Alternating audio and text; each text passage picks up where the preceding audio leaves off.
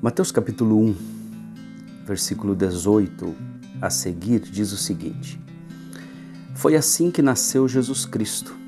Maria, sua mãe, estava prometida para se casar com José. Antes do casamento, porém, ela engravidou pelo poder do Espírito Santo. José, seu noivo, era um homem justo e resolveu romper a união em segredo pois não queria envergonhá-la com uma separação pública. Enquanto ele pensava nisso, um anjo do Senhor lhe apareceu em sonho e disse: José, filho de Davi, não tenha medo de receber Maria como esposa, pois a criança dentro dela foi concebida pelo Espírito Santo. Ela terá um filho e você lhe dará o nome de Jesus, pois ele salvará seu povo dos seus pecados. Tudo isso aconteceu para cumprir o que o Senhor tinha dito por meio do profeta. Vejam, a virgem ficará grávida, ela dará à luz um filho e o chamarão Emanuel, que significa Deus conosco. Quando José acordou, fez o que o, sonho, o que o anjo do Senhor lhe havia ordenado e recebeu Maria como esposa. No entanto, não teve relações com ela até que até o menino nascer, e ele lhe deu o nome de Jesus. Nosso devocional de hoje, dentro dessa série que nós estamos fazendo, Uma Só Festa, o título dele é Deus cuida de nós usando outras pessoas.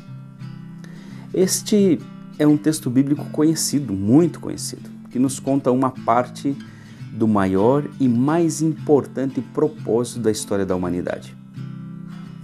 Deus planejou que uma mulher geraria um filho pelo Espírito Santo e que esse filho, Jesus, salvaria o seu povo dos seus pecados. Sabemos que Deus cuidou de todos os detalhes relacionados a esse grande e maravilhoso plano.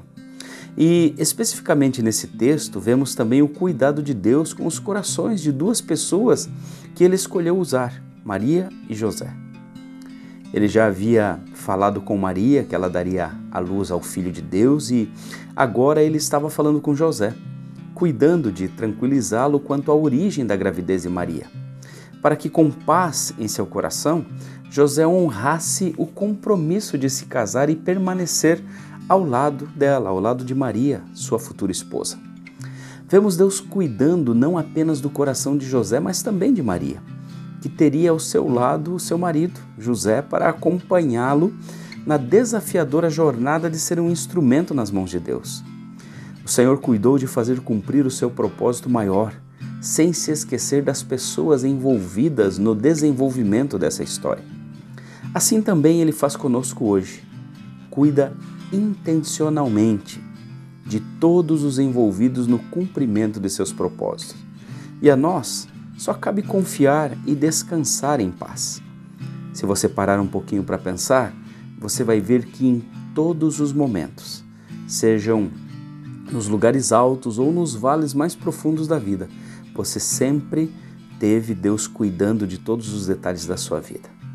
Beijo grande, bom dia para você, até amanhã.